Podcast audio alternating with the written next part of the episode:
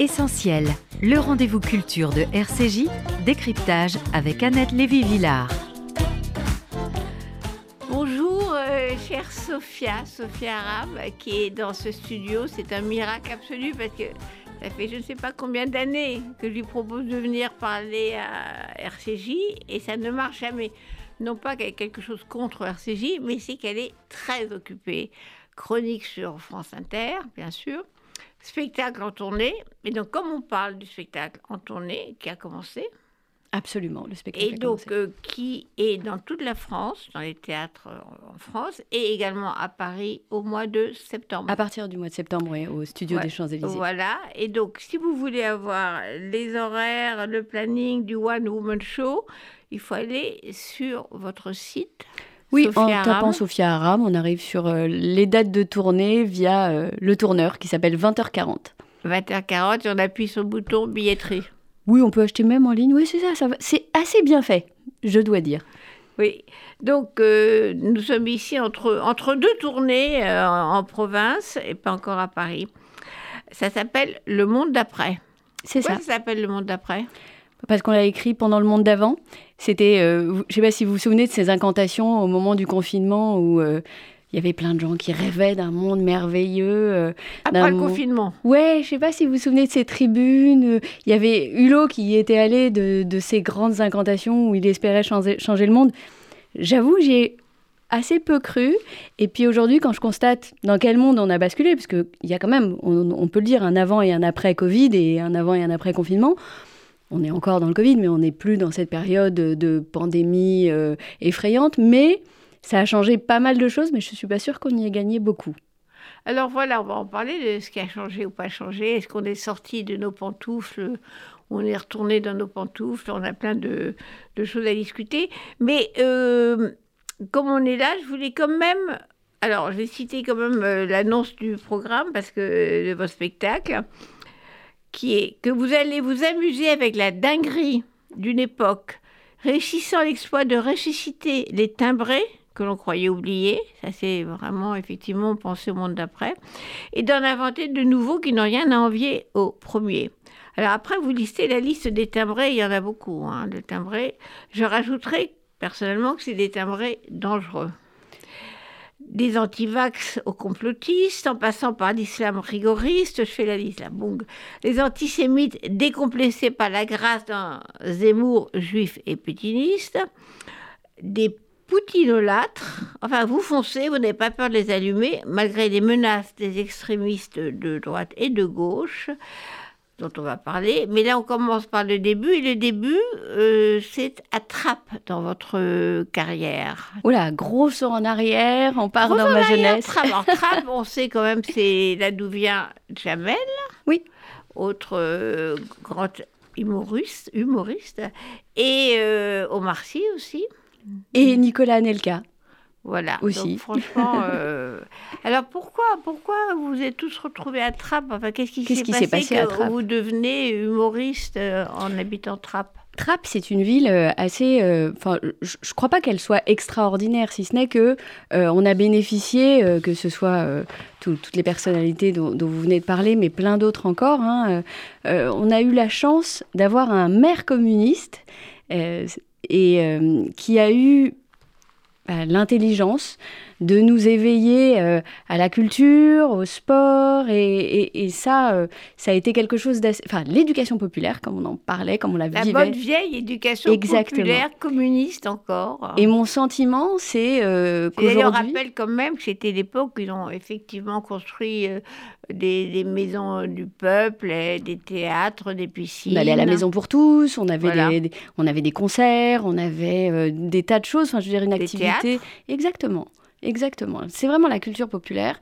Et, euh, et tout ça a été fait en intelligence avec des, des enseignants extraordinaires, avec des équipes pédagogiques intelligentes, avec un projet aussi qui était euh, assez novateur. C'est-à-dire que mon lycée, euh, le lycée de la Plaine de Nauf, la Trappe, qui existe toujours, était à Trappes, dans le cœur de la ville. Et c'était le lycée qui était commun aux villes alentours. Et les villes alentours, c'était Lancourt, Morpas, le Mesnil-Saint-Denis, qui sont des villes plutôt bourgeoises.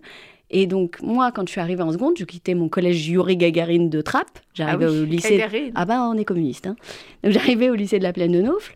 Et on n'était que deux trappistes dans ma classe. Tout le reste étaient des gamins euh, des euh, quartiers plutôt euh, bourgeois huppés des alentours. Et donc il y avait cette mixité et ce mélange et cette ouverture sur le monde qui a fait que bah, moi je me retrouvais avec des gamins de médecins alors que j'étais fille de cuisinier qui vivait en HLM. Et je crois que ça a ouvert les horizons de beaucoup, pas seulement les miens, mais ceux de mes camarades de classe qui arrivaient des beaux quartiers aussi. Et ensuite, le théâtre est arrivé grâce à mon prof de PS. Voilà. C'est-à-dire bah, Je faisais du sport. Je sais que c'est pas évident comme ça, mais j'étais. Oui, pas assez bonne Si, si. Non, j'étais plutôt, plutôt pas mal. Je, je, sais pas, je sais pas si j'étais bonne, mais en tout cas, j'en faisais beaucoup. J'aimais beaucoup ça. Je faisais du volleyball en club.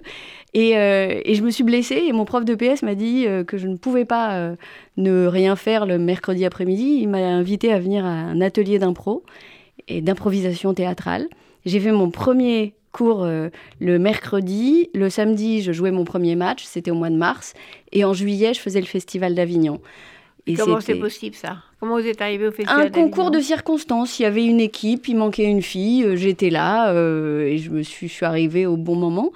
Et puis dans ce lycée, on avait des interclasses d'improvisation théâtrale, on avait des interclasses de volleyball. Et les profs libéraient des heures pour qu'on puisse faire du théâtre, ils libéraient des heures pour qu'on puisse faire du volley. Et on jouait contre les profs et on jouait avec les profs. C'était vraiment une émulation et c'était extraordinaire. Mais Trapp, il y avait aussi, euh, ça a aussi été un nid euh, terroriste islamiste. Euh, Alors c'est arrivé après, c'est arrivé après. Plus tard, bien sûr, mais ça a provoqué aussi ce genre de. J'étais partie de Trappes, mais oui, il y a eu, euh, il y a eu des, des, des bastions euh, dans plusieurs villes de France et Trappes a été euh, un des, une des villes d'où sont partis pas mal, de, pas mal de, djihadistes au moment de l'État islamique en Syrie, ouais, c'est vrai. Voilà. Alors la rencontre avec Jamel, c'était dans ses ateliers d'impro? Exactement. On était dans la même équipe junior en 1991 et, on, a, on jouait ensemble. On était dans la même équipe, oui. Alors, vous avez fait des impros ensemble, c'était sur quoi à ce moment-là? Vous faites des impros sur quoi? Les improvisations théâtrales, en fait, c'est des matchs. Euh, donc, ça se présente euh, sous forme. Euh, alors, j'explique l'historique du match d'improvisation théâtrale. Les Québécois ont inventé ce concept parce qu'ils étaient un peu accablés de voir que les théâtres étaient vides et que les, les patinoires de hockey sur glace rassemblaient pas mal de spectateurs. Donc, ils ont pris le cérémonial du hockey sur glace et ils ont euh, inventé des joutes de théâtre en reprenant le cérémonial. Donc on avait deux équipes, une patinoire en bois, on était nous habillés en tenue de, hockey, on avait des maillots de hockeyeurs, un arbitre, deux juges de ligne, l'arbitre... C'était une mise en scène de match. Complètement une mise en scène de match. On était en jogging et en basket. L'arbitre lançait euh, un barillet pour, euh, pour trouver... Avec un thème Avec un thème.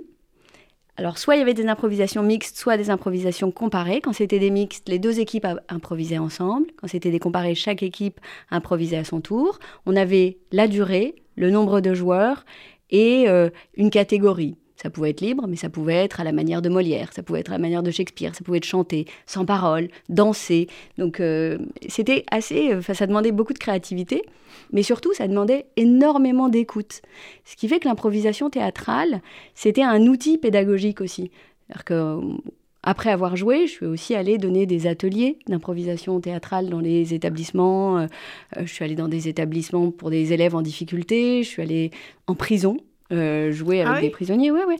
C'était vraiment passionnant. C'est un outil assez, euh, assez intéressant et de plus, enfin, ça continue. Hein. Il y a pas mal d'équipes qui continuent. Il y a des ligues d'improvisation théâtrale. Et moi, c'était pas mon univers, le théâtre. Je pensais pas du tout en faire. Je rêvais pas d'être comédienne quand j'étais gamine. Je montais pas sur les tables pour, euh, pour déclamer. Mais ça m'est tombé dessus et j'ai vraiment chopé le virus assez rapidement. Il y avait beaucoup de filles qui faisaient ça à l'époque? Il y a toujours beaucoup de filles au départ. À l'arrivée, beaucoup moins. En route. je sais pas trop. Je me souviens d'une femme qui m'avait dit un jour, euh, quand je démarrais, j'étais, j'étais, j'avais vraiment 17 ans. J'étais une gamine. Euh, je pesais 45 kilos tout mouillé. J'avais des grosses lunettes et, euh, et, je parlais tout bas. Mais elle m'a dit, avec une grosse gouaille, elle m'a dit, tu sais, ma fille, pour réussir dans le métier, il faut avoir des couilles. Je l'ai regardé, je me suis dit que je ne suis pas tout à fait à l'aise avec l'idée d'avoir des couilles, hein, ce n'était pas mon projet. Mais j'ai décidé que peu importe, j'y arriverais sans ça. En fait, j'avais pas du tout envie de cette agressivité, de cette violence. Et puis j'ai fait, j'ai fait, fait ma place comme ça, sans, sans me battre avec Sans- les armes sans masculines. greffe de testicules. Non, j'ai pas eu envie. J'avais peur du rejet. Que ça marche pas. Euh, à l'époque, vous vous moquez de qui, en fait Vous, les humoristes euh, Sophia Ram, Jamel Debbouze, À l'époque, on se moquait de nous-mêmes, surtout. par exemple. bah, C'est-à-dire qu'on on était dans un environnement, on était jeunes, on connaissait, euh, on connaissait la vie de quartier, on connaissait la vie de banlieue, on connaissait la vie des comédiens, donc on se caricaturait un peu, on caricaturait bah, nos, nos, nos parents, on caricaturait euh, nos milieux sociaux, on caricaturait ce qui se passait dans, dans nos cages d'escalier, etc. C'était de ça dont on parlait. On parle souvent de ce qu'on connaît le mieux. Après, on était politisés, chacun à sa manière. On était tous, d'une manière ou d'une autre, très engagés. On était dans la lutte contre le racisme, on était euh, dans euh, des dénonciations de, de toutes les injustices. On, on était de gauche, madame. Euh, À cette époque. c'est ça, c'était avant. Mais on était C'était le vraiment... monde d'avant. C'était le monde d'avant, ben alors euh, d'il y a très longtemps. Mais euh, oui, on avait plein de combats, on avait plein d'idéaux et, et on était. Euh, ben, c'est pour ça qu'on allait dans des prisons, c'est pour ça qu'on allait, qu'on jouait gratuitement, qu'on jouait euh, en plein air n'importe où. On, on croyait vraiment à, à ce qu'on pouvait aussi partager avec les autres. Donc on se moquait pas forcément, mais on avait. C'était pas le même exercice que ce que je fais aujourd'hui, mais ce qu'on portait avec les matchs d'impro, c'était quelque chose qu'on voulait euh, euh, à la portée de tous. C'était vraiment. euh, C'était quoi Les années 80 c'était les années 90. 90 plus tard. 90. Oui. Donc, euh, fin, fin de Mitterrand. Ouais. Fin de Mitterrand. Ouais. Juste. euh, ouais, Et c'est vos ça. parents venaient d'où? Du Maroc, tous les deux. On a grandi, nous, euh, dans une famille euh, bah, assez, euh, typique, hein, assez ordinaire, hein, des parents qui sont arrivés en France. Mon père est arrivé travailler d'abord à l'usine, puis il a été cuisinier à la maison de la radio. Ah, Ouais, c'était assez, euh, assez émouvant d'ailleurs. c'est un beau parcours. Oui, j'étais assez touchée la première fois que j'ai été invitée euh, à Radio France. À la maison de la radio. Mais oui, parce que moi j'y allais quand j'étais petite. Et Côté c'était le travail de mon papa, voilà. Côté cuisine. Et là, vous êtes euh, côté studio. Mais oui, et on y est retourné il n'y a pas très longtemps.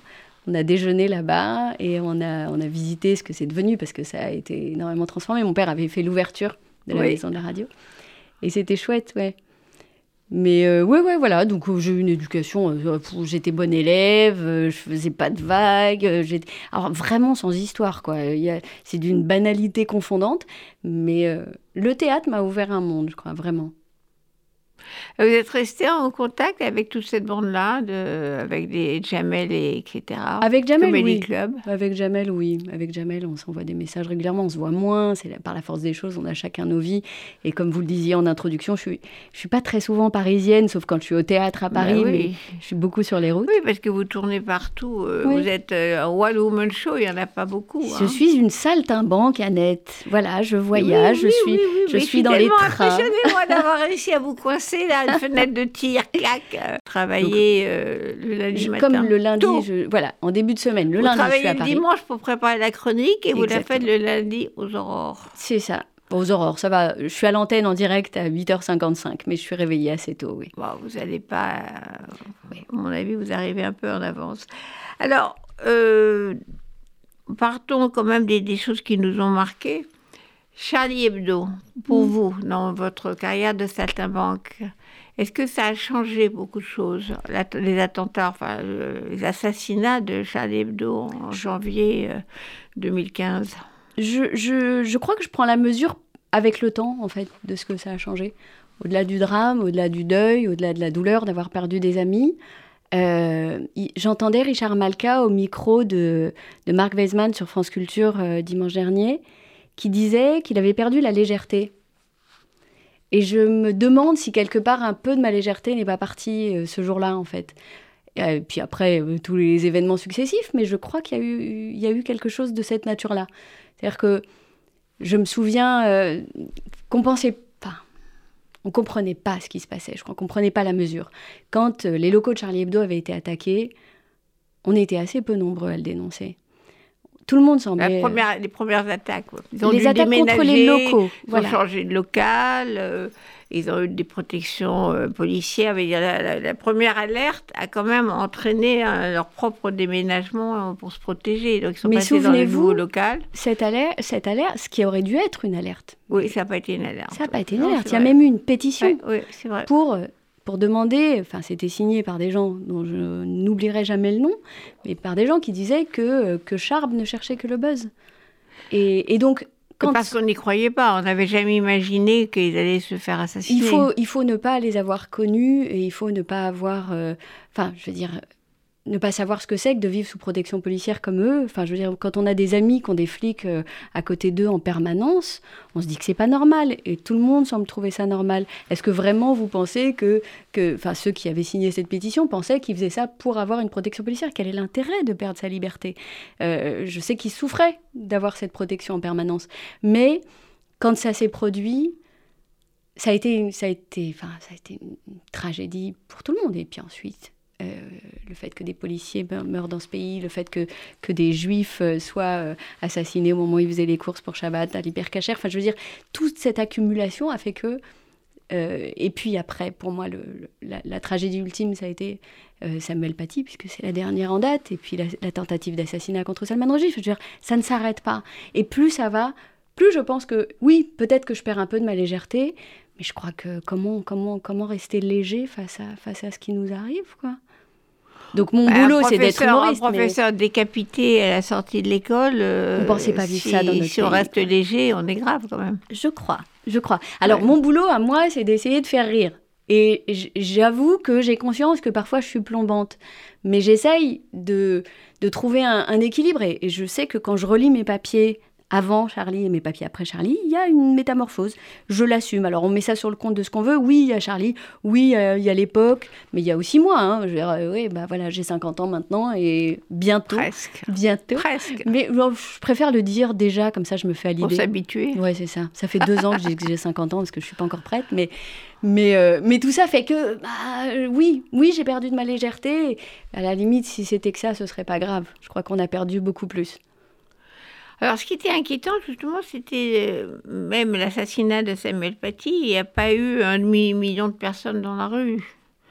C'est ça qui était inquiétant, je trouvais. Parce que Charlie, on a eu 4 euh, millions de personnes à Paris pour Charlie, l'hypercachère, etc. Donc on s'est quand même senti bien en se disant, euh, il y, a, y, a, une société française euh, qui, qui, marche euh, contre le terrorisme, contre mm, mm. l'islamisme politique et ceci, cela. On s'est senti bien quand même on a eu, on a eu ce moment de, de, communion, ce moment où on s'était dit tous ensemble, plus jamais ça, ce moment où on, a vu euh, euh, les Français se, se, se rassembler, se, se, prendre dans les bras, euh, on a vu des gens embrasser des policiers dans la rue.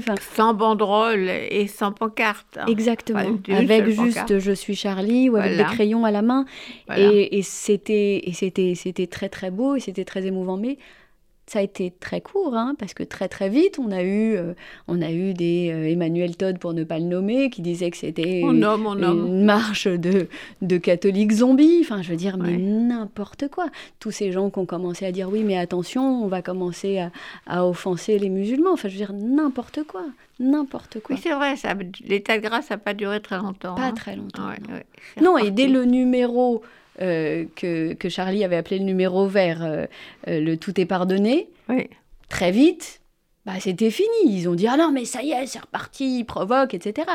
donc c'était fini, en fait. La liberté d'expression, oui, mais. Et ça. Moi, je compare toujours ça aux, femmes qui arrivent en mini-jupe et au commissariat quand elles ont été attaquées, agressées ou violées. On leur dit Mais vous étiez habillées comment?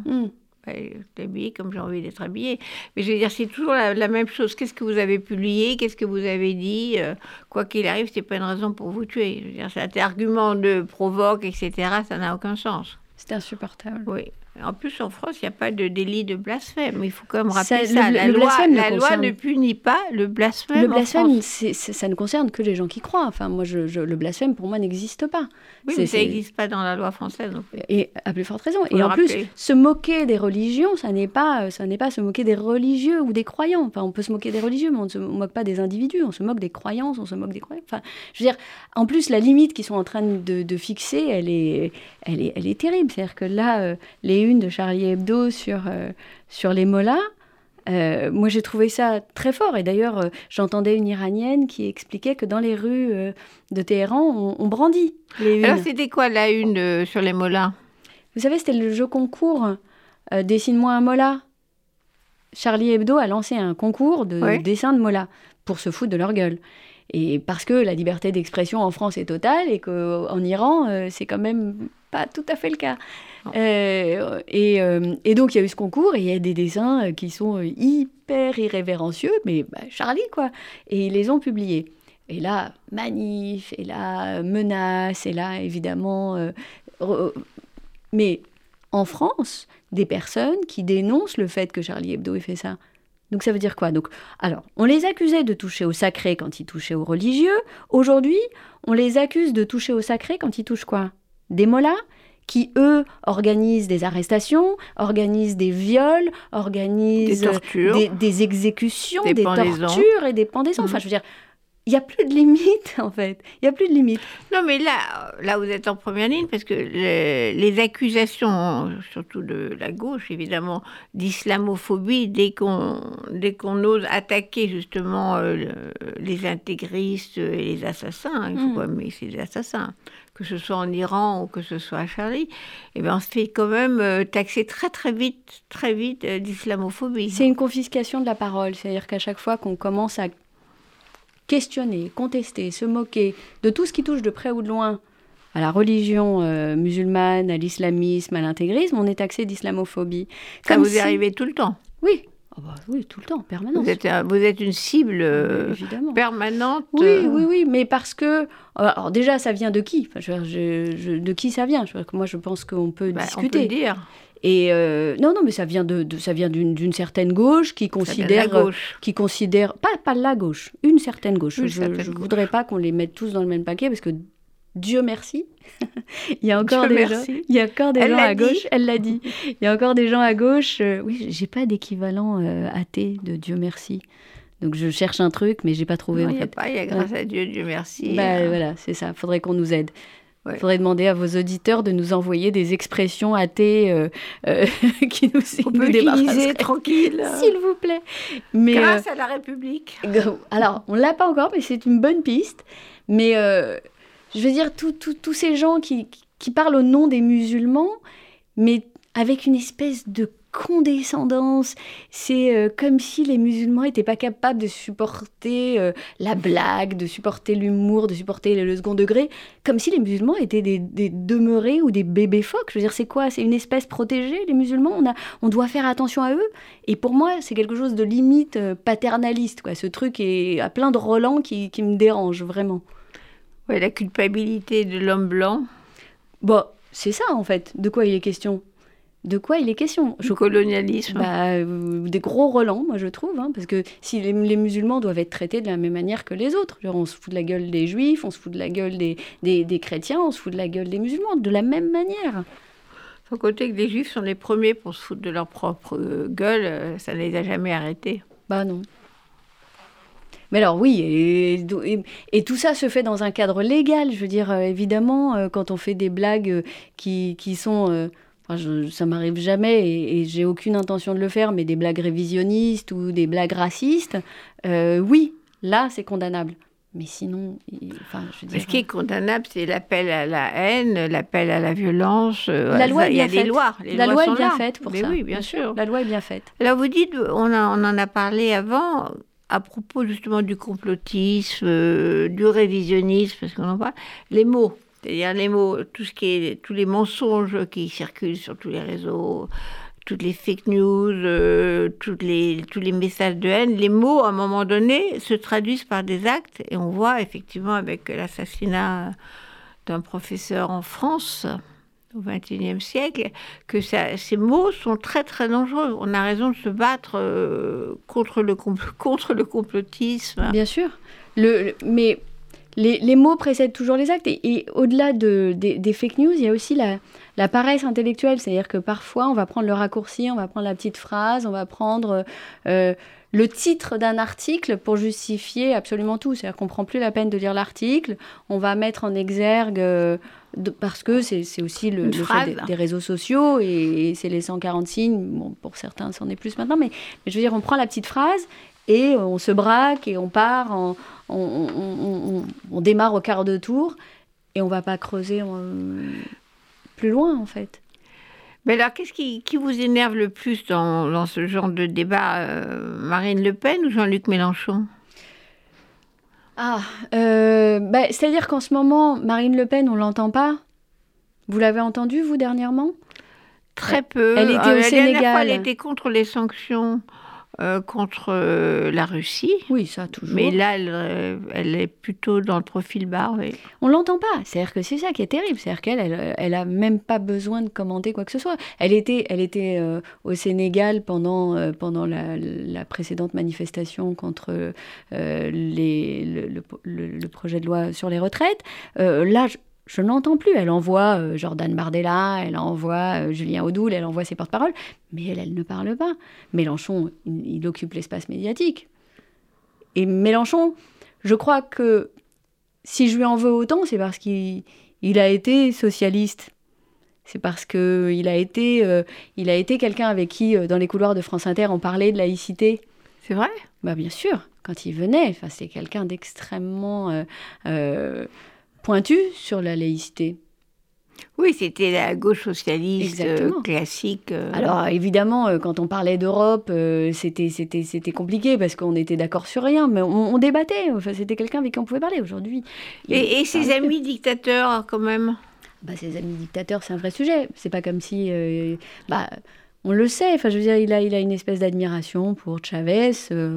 Aujourd'hui, Chavez J'entendais l'autre jour. Euh, Castro au départ. La fille de Chavez est une des personnes les plus riches du Venezuela. Lui qui déteste les riches, peut-être qu'il allait en parler à ses amis. Oui. il a quand même aimé, euh, même s'il avait soi-disant un côté populiste, il a quand même aimé des dictateurs. Il a toujours été proche. Euh, oui, oui, oui, Y compris Poutine. Pas pour répondre à votre question, il m'énerve énormément en ce moment. Il m'énerve énormément parce que, parce que je trouve que lui, lui et plein d'autres, hein, mais tous ceux qui euh, font commerce de la colère du peuple. Je mets des guillemets à du peuple parce que euh, il suffit d'aller euh, d'attiser les haines et de diviser. En fait, c'est toutes, toutes ces personnes qui ne font que, que semer de la division, que monter les Français les uns contre les autres et qui font commerce de ça en réalité. Font commerce de la colère du peuple. Et moi, je déteste. Ça s'appelle le populisme, exactement, c'est ça. Exactement. Et, je ne crois pas énormément à ce, ce, qui fait que on est euh, dans la. Enfin, je veux dire, c'est quoi la colère et c'est quoi le peuple? Et c'est quoi le populisme? Et, c'est quoi le populisme? Bah, Le populisme, je vois à peu près. Hein. je, là, je les vois à l'œuvre, je les vois faire. Mais, mais c'est quoi la colère C'est quoi le peuple? Qui, et, qui, qui il est pour parler au nom du peuple? Je veux dire, c'est terrible. Il n'a aucun mandat. Il n'a aucun mandat. Il a failli euh, être Premier ministre, selon lui, mais il n'a jamais été. Il a raté son coup. Il a failli plein de choses, oui. Il a failli plein de choses, oui. Mais Sophia Aram, euh, vous pensez quand même que des gens comme Mélenchon euh, encore effectivement sont encore en danger au sens qu'ils font effectivement du populisme à rallonge, ils attisent la colère des gens, ils veulent absolument que les gens marchent dans la rue. C'est ce qu'il a dit. Si on ne peut pas faire ça au Parlement, allons dans la rue. C'est quand même euh, très grave pour un système démocratique. Mais, moi, c'est ce qui m'inquiète le plus. C'est-à-dire que moi, je crois encore en la République, je crois encore en la démocratie, je crois encore aux institutions et j'aime, enfin, et j'aime à croire que c'est ce qui nous protège et ce qui nous protégera. Euh, maintenant, le droit de manifester, il est total en France. On a le droit de manifester, c'est important de manifester. je manifeste moi-même autant que je peux. Quand je ne suis pas d'accord, on a, on a plein de moyens de le faire. Mais d'appeler à la rue pour s'opposer à une décision démocratique, pas, pas, un projet de loi, hein, c'est autre chose. En parlant de dictature. Voilà, c'est ça. Mais quand on parle de quelqu'un, euh, quand on parle du président qui a été élu démocratiquement, on en pense ce qu'on veut, on peut ne pas être d'accord, on peut ne pas être macroniste, mais il a été élu démocratiquement. Les urnes ont parlé. Mais dire qu'il n'est pas légitime et dire qu'il faut aller dans la rue et occuper la rue parce qu'il ne représente pas le peuple, je trouve ça populiste, ouais. Bah, vous vous retrouvez en première ligne dans vos chroniques euh, qui sont quand même effectivement, euh, qui allument les timbrés, comme vous dites, il y en a beaucoup. Vous allumez les gilets jaunes, vous mm. allumez. Qu'est-ce que j'ai comme liste des timbrés là? Il y en a vraiment beaucoup. Hein. Mais les gilets jaunes, euh, je les ai allumés parce qu'au départ, je comprends euh, ce, qui, euh, ce qui fait qu'il euh, y a un soulèvement. les gens n'arrivent pas à, joindre les deux bouts. À la fin du mois est très compliqué. une augmentation du prix de l'essence, c'est compliqué dans la vie des Français. Je l'entends, je le respecte, évidemment. Évidemment, on le comprend. Mais ensuite, quand on se met à descendre dans la rue, quand on se met à casser, quand on se met à saccager systématiquement Paris, euh, systématiquement tous les samedis, à crier simplement on est là sans dire ce qu'on veut faire, sans dire ce qu'on cherche. Le soldat inconnu qui est... Saccager l'Arc de Triomphe, saccager l'Arc de... Qui est innocent. Euh, qui... Je ne le connais même pas. je ne sais pas qui c'est, ce soldat inconnu sur lequel les gens ont pissé. Alors, je euh, rappelle tout de suite que nous avons fondé le MLF en allant déposer une gerbe sur la tombe de la femme du, de la femme du soldat, inconnu. encore plus inconnu que son que mari. Son mari c'était comme un coup, un coup de marketing formidable. C'était magnifique. Bah, alors là, euh, c'était c'était même pas ça, c'est-à-dire qu'il n'y a même pas de symbolique. Et, et moi, je, je crois qu'il y a des mouvements qui ont créé des, des progrès sociaux, qui sont à l'origine de progrès sociaux. Le mouvement des Gilets jaunes, il est à l'origine de rien du tout. C'est quand même. Et puis, un des premiers faits d'armes des Gilets jaunes, ça a été de dénoncer des migrants aux forces de l'ordre. Ça a été euh, d'imposer des barrages filtrants. Enfin, c'était quoi ce truc? Moi, je ne me reconnais pas et je ne pense pas qu'on soit très nombreux euh, à, se reconnaître là-dedans. Mais quand je regarde ce genre de mouvement et quand je vois comment ils ont été, euh, pas récupérés, mais oui, ils ont été récupérés par qui? Par, euh, enfin, ils ont tenté de les récupérer, ils n'ont même pas réussi. Mais Marine Le Pen, euh, Mélenchon. Ensuite, ça a été des mouvements complotistes. C'est les mêmes qui manifestaient contre le pass sanitaire. C'est les mêmes qui Alors voilà, on les retrouve quand même ces gens-là. C'est les mêmes qui sont contre le, vaccin, mmh. anti-vax, euh, qui sont assez pouti, poutinolâtres. Ils étaient on les retrouve quand même à peu près sur les mêmes positions. avec le, avec ce bémol qui est que je pense pas que tous ceux qui étaient là au départ se soient retrouvés dans les mouvement complotiste à l'arrivée euh, de ceux mm. qu'on a eu à la fin. Je pense que ça a écrémé quand même, hein. la violence a écrémé beaucoup. Euh, et, puis, euh, et puis je pense qu'il y a plein de gens qui ne se sont pas reconnus, il y a plein de gilets jaunes du départ qui ne se sont pas reconnus dans les mouvements. Mais qui est à l'origine du mouvement? Enfin, on, on, pense qu'il y avait Jacqueline Moureau qui était cette femme qui venait de Bretagne, qui était je sais plus ce qu'elle faisait, elle était médium, elle était hypnothérapeute ou je ne sais quoi. Et c'était elle qui avait fait sa vidéo qui était devenue virale et qui appelait à manifester. Où est-ce qu'on l'a retrouvée? Eh bien, on l'a retrouvée chez Zemmour. En toute Alors voilà, on peut parler de Zemmour. Ah ouais, on peut basculer. Est-ce qu'on a envie de parler de Zemmour, Annette? Ah mais quand même, quand même. Moi j'aime bien euh, ce que vous dites sur le côté euh, juif pétiniste qui a réhabilité Vichy. C'est quand même, on a quand même une spécialité française. Là, on est dans l'exception française. Hein. C'est assez, euh, c'est une sacrée pirouette quand même. Hein. Moi, je trouve ça, il faut, faut être d'une grande souplesse. C'est qu'il doit être souple, le, Zemmour. Mais, mais tout, tout, tout, il n'y a rien qui va dans Zemmour. Enfin, je veux dire, c'est quand même inouï ce, ce produit. Euh, euh, télé, enfin, il vient de la télé, il a été connu sur les plateaux de, Laurent Ruquier, euh, euh, il débattait, enfin, il polémiquait avec, Nado. avec Nolo, et voilà. Ensuite, le type dérive en tenant des propos racistes. Il a été condamné, je ne sais même plus combien de fois, quatre appel, fois. Ah, appel à la haine raciale. Mais plusieurs fois, il a été condamné, pas une fois. Il a été condamné plusieurs fois pour racisme. On le retrouvait à la télé. le type lance un mouvement euh, et aujourd'hui, enfin, je veux dire, euh, ce type est abject, abject. Il a fait quand même 7%. Mais oui, pour ça qu'on en parle encore, autrement on n'en parlerait plus. Oui. Ces frais de campagne ont été remboursés. Enfin, je veux dire, 7%, euh, c'est beaucoup plus que des candidats de partis classiques et traditionnels. Là, quand même, on peut se poser la question des journalistes, parce que mais nous sommes journalistes. Mais euh, on a quand même beaucoup, beaucoup fait pour lui donner la parole tout le temps sur les plateaux. On n'a pas arrêté de lui donner la parole à Zemmour. Et les covers de match et ceci et cela, on a quand même beaucoup fait. hein. Il faudra quand même analyser tout ça, c'est-à-dire euh, euh, c'est le, Il n'était le- pas forcé de donner autant de autant, place. bien sûr. Je sais pas, je sais pas ce qui vient du. Je, j'ai pas, j'ai pas le recul nécessaire, j'ai pas la prétention de pouvoir apporter des réponses à ça. Je sais pas si on l'a fabriqué ou si c'est fabriqué tout seul, si c'est l'opinion qui avait envie de ça. Je sais pas si c'était notre Trump à nous. Je, je- j'en, sais rien. Honnêtement, j'ai pas assez de recul pour ça. Je sais, je sais pas dire les, journalistes sont responsables. Je, sais qu'on en a beaucoup parlé, trop certainement. Euh, maintenant, si on n'en avait pas parlé, si les journalistes n'en avaient pas parlé, si les, les humoristes n'en avaient pas parlé, on nous l'aurait reproché certainement. J'en sais C'est rien. peut-être, la- c'est peut-être le trop. Il faut peut-être qu'il Il y y a ait un dosage qu'on a peut-être À un moment donné, on sature. on- Mais si seulement on Et en que c'est un bon leçons. client, ça fait de l'écoute. Si on en tire les leçons, De moins en moins, ouais. si on peut-être qu'on en on en tirera quelque chose pour les prochaines élections. J'ai envie d'y croire. Moi aussi, de temps en temps, j'ai des vœux pieux. Zemmour. Ouais. Alors, on retrouve dans cette même mouvance euh, désagréable et des pro-Poutine. C'est-à-dire qu'on a aussi en France quand même des, des gens qui, y compris chez les juifs, d'ailleurs la communauté juive, qui disent oh non, il faut faire la paix avec Poutine, il faut arrêter. Euh, je ne sais pas ce qu'ils auraient dit en 40 à propos de Pétain. Ils auraient dit ben non, il a raison d'arrêter. Dans ce cas-là, il faut, faut Bah, vous commencer à négocier avec les Allemands. euh. C'est les mêmes qui dénoncent euh, l'impérialisme de l'OTAN, c'est les mêmes qui dénoncent l'Europe, la social-démocratie, enfin je veux dire tout cela, enfin on est même très anti-américain. Très anti-américain. Oui. Ça, c'est un, vie- un vieux tropisme français, l'anti-américanisme, qui ressort périodiquement. On Ouais. le trouve. euh, Et euh, après, je- honnêtement, je ne sais pas ce que ça représente dans l'opinion, parce que globalement, les Français, enfin, des derniers sondages que j'ai pu lire, sont quand même en soutien avec l'Ukraine et euh, dénoncent l'invasion des Russes quand même. On est face à un, un agresseur qui est, qui est Poutine et, euh, et un pays agressé qui est mais l'Ukraine. Sophia, exactement. Les Français sont euh, effectivement plus sensés et, et sont du côté de l'Ukraine. Ils voient bien qui envahit qui. Ils ne sont Hmm. pas idiots.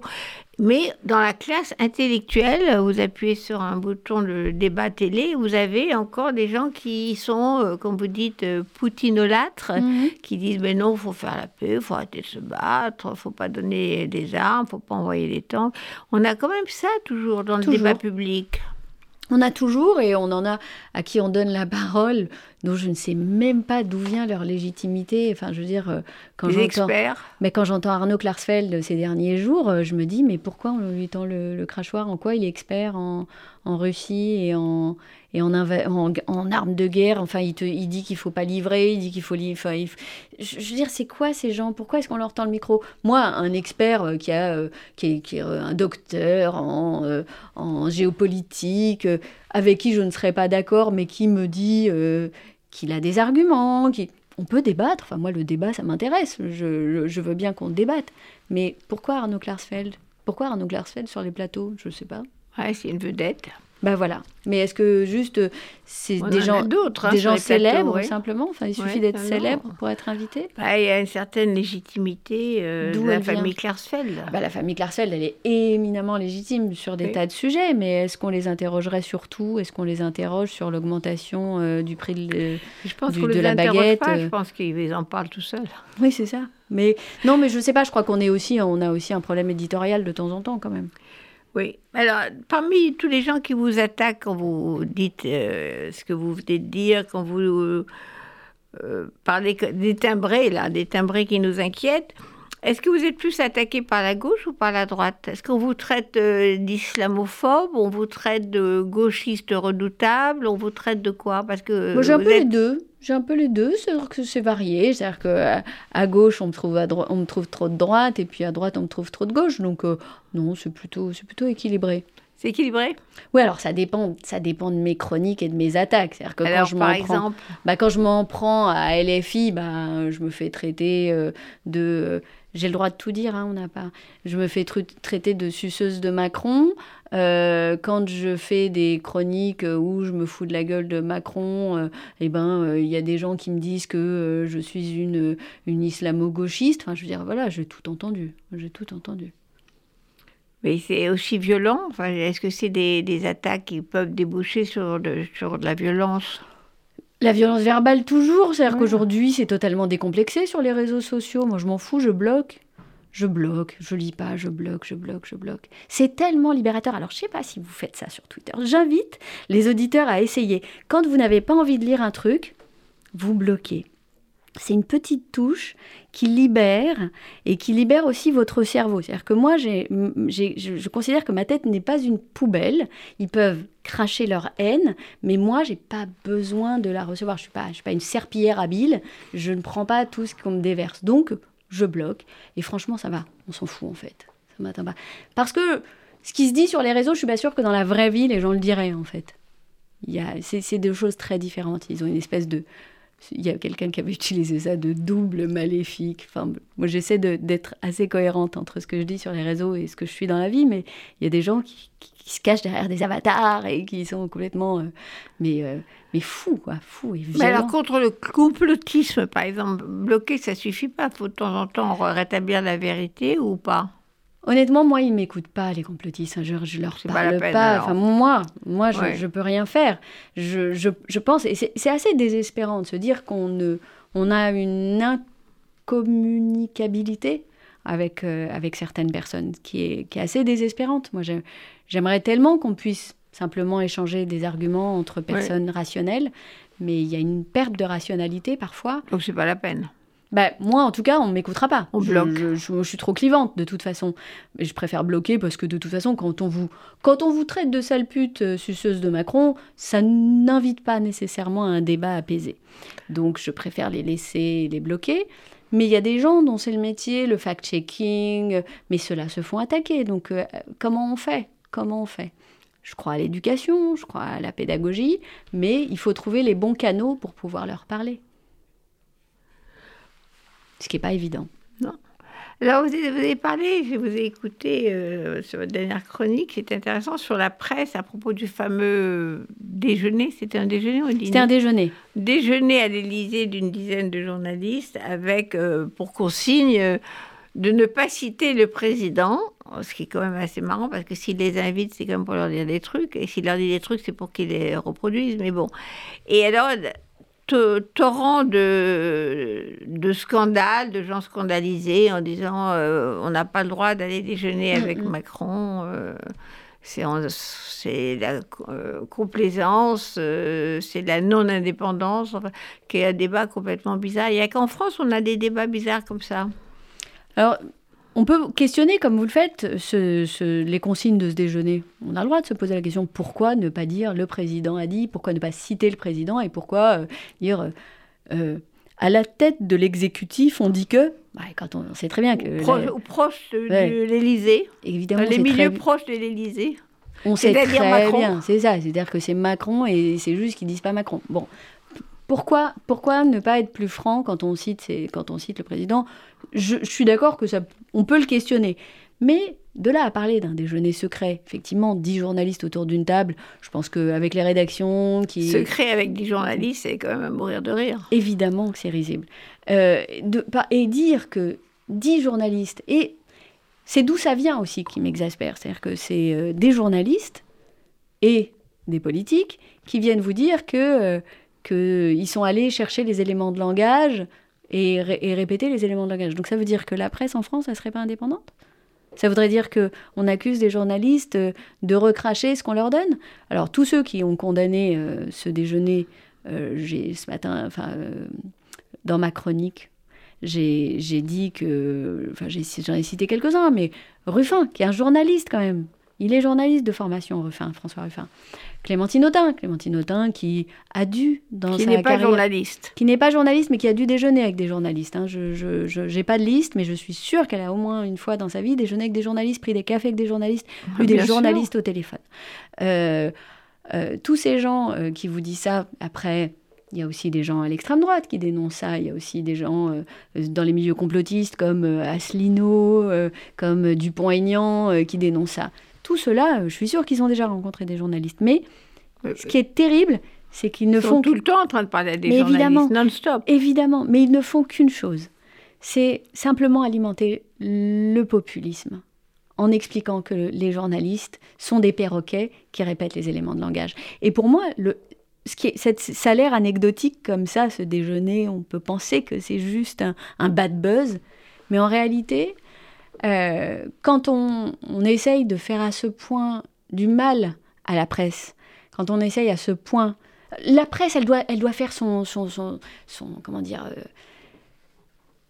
son examen de conscience, elle doit, elle, elle est pas irréprochable. Je, ne suis pas en train de, il y a aucun corporatisme de ma part. Hein. Simplement, en disant juste en utilisant des raccourcis dans lesquels on dit que les journalistes sont des perroquets qui répètent des éléments de langage de Macron, qu'est-ce qu'on fait? On, met du défi, on instille du défi dans l'opinion, de la défiance euh, dans l'opinion, et on fait, euh, on, alimente le, complotisme et le populisme. On ne fait que ça. Et on fait du Trumpisme. On parle de fake news. Aujourd'hui, euh, parmi tous les journalistes qui étaient présents à ce déjeuner, regardez leur compte Twitter, à chaque fois qu'ils postent un article, à chaque fois qu'ils postent un commentaire, on leur dit haha, c'est Macron qui te l'a dit. Donc ça va être très très dur de revenir là-dessus. Ça va être très très dur parce que cette petite musique, elle est là, elle est, elle est, elle est lancinante et elle, et elle pénètre, et elle pénètre dans les esprits. Et moi, après ma chronique, si vous aviez vu le trombeau que je me suis pris dans la Ah, tronche. bon Ah, mais bien sûr, mais Sophia, qu'est-ce que tu cherches? Tu cherches une place, mais la soupe est bonne. Comme si je ne pouvais pas avoir de libre arbitre, comme si Ah, je... Ils n'ont pas été nommés ministres à l'issue du déjeuner, ces pauvres Mais, journalistes. mais moi, hein. en revanche, on m'accuse de vouloir chercher un, Un un poste. et on a forcément. Mais ce qui est, ce qui est terrible, c'est que il faudrait que je sois intéressée. C'est-à-dire qu'il faudrait Bah. vraiment que j'ai, j'ai, c'est- ce soit l'appât du gain de quelque chose qui anime mes Payé chroniques. par Macron. C'est ça. Ouais, moi, en tant que journaliste à Libération du temps de Mitterrand, j'ai été deux ou trois fois déjeuner à l'Élysée avec d'autres journalistes de l'époque euh, pour parler à Mitterrand. C'était. Il nous a pas payé du tout. On n'est pas ressorti avec des sacs de. On vous a pas dit ce qu'il fallait de dire. a francs pas- ou d'euros, je sais plus ce que c'était à l'époque. Euh, non, alors là où on peut discuter, c'est est-ce qu'on respecte ou non l'offre? Off. Alors en Amérique, ils ont une fois pour toutes décidé qu'ils ne respectaient pas ça. Il n'y a pas d'offre. Voilà. Donc moi, j'aurais dit euh, off, ça n'existe pas. Bah, la preuve. La preuve, la preuve, voilà. c'est qu'on en on parle. n'en parle aujourd'hui. pas. Et je me souviens que j'avais fait justement des, des entraînements euh, pour certains hommes politiques euh, qui voulaient savoir comment on gère les journalistes et disaient écoutez, il n'y a pas de off. Vous voulez pas que ce soit publié, vous ne le dites pas. Et tout ce que vous dites à un journaliste, moi par exemple, ce sera publié si j'ai envie de le publier. Donc voilà, on, on oublie cette histoire d'offre. Et c'est euh, la situation de, des journalistes anglo-saxons. On dit non, non, il n'y a pas d'offre. Là, vous me parlez, vous ne parlez pas. Quoi. Mais tout ça, ça se questionne évidemment, je suis d'accord. Enfin, je pense qu'il faut, il faut, il faut avoir une réflexion là-dessus. Maintenant, euh, c'est pas ça qu'on leur reproche. On leur reproche simplement d'être allé déjeuner même à l'Élysée. Hein. Oui, mais je dis, c'est bon Moi, Bah, je trouve ça c'est un bon argument, c'est que c'est très, très bon. C'est que c'est bon. Ah oui, enfin, je sais pas, je suis pas allée depuis longtemps. Bah, je suis pas sûre. que- Mais Déjà, la fois c'était très très bon. Alors, juste pour terminer, euh, puisque c'est votre euh, le titre de votre spectacle, Le Monde d'après. Donc, on a le monde d'avant, on voit bien ce que c'est. Et alors, juste avant de terminer, le monde d'après, ça ressemble à quoi? Bah, moi, je je, je, je- je suis pas très, très optimiste. hein. Je, de- les constats que je suis en train de faire, ce qu'on partage depuis, euh, depuis quelques minutes ensemble, sont pas très, très, euh, très encourageants. Mais j'essaye toujours on, de. peut, on peut être joyeux quand même. Oui, alors moi j'essaie, de- bah, j'essaye. Sinon, alors là, franchement, je, je me, je, je me lèverai pas de mon lit le matin, mais j'essaye de, de croire quand même qu'il y a, euh, il y a ceux qui parlent très fort, il y a ceux qu'on entend, puis il y a une majorité silencieuse. Et je fais ce pari-là, je fais le pari. euh, Enfin, je crois en l'intelligence des gens et je crois que les gens peuvent aussi euh, comprendre des choses. Et je crois qu'on est nombreux à, comprendre euh, qu'il va falloir se réveiller, qu'il faut lutter contre les instincts primaires euh, qui consistent à dire tous pourris. Je crois vraiment qu'il faut, il faut pas aller vers ça. Donc oui, je crois que ça va aller, mais, mais il va falloir qu'on se batte. Qu'on se batte avec nos armes. C'est-à-dire que moi, ce sont les mots. Moi, c'est alors l'humour que certains trouvent pas drôle. Comme, mais bon, c'est pas grave, je m'en fous. C'est comme juste moi, mon arme à moi, c'est celle-là. Et moi, ça me fait mourir de rire, donc je suis contente. Merci Annette. Merci Sophia. Je rappelle que vous êtes en tournée euh, sur les théâtres de notre pays et à Paris au mois de septembre. Et en attendant, à France Inter, bien sûr, le lundi matin, pas 8h55. trop tôt, donc je pense qu'on peut vous écouter, c'est oui, pas trop tôt. 8h55. Et merci, merci, merci d'être venu ici, ça fait longtemps que j'attendais ça. À bientôt, C'est un plaisir, merci ah, Annette. Voilà, on va écouter un morceau que vous avez choisi, Mais que je ne connaissais pas, Alpha Zulu de Phoenix. Mais oui, chaque sortie d'album de Phoenix est une réjouissance pour moi. Il n'y a pas assez d'occasions de se réjouir dans la vie, donc euh, j'adore hocher la tête en écoutant Alpha Zoulou. Mais ben voilà, on va continuer. À bientôt. À bientôt. Merci.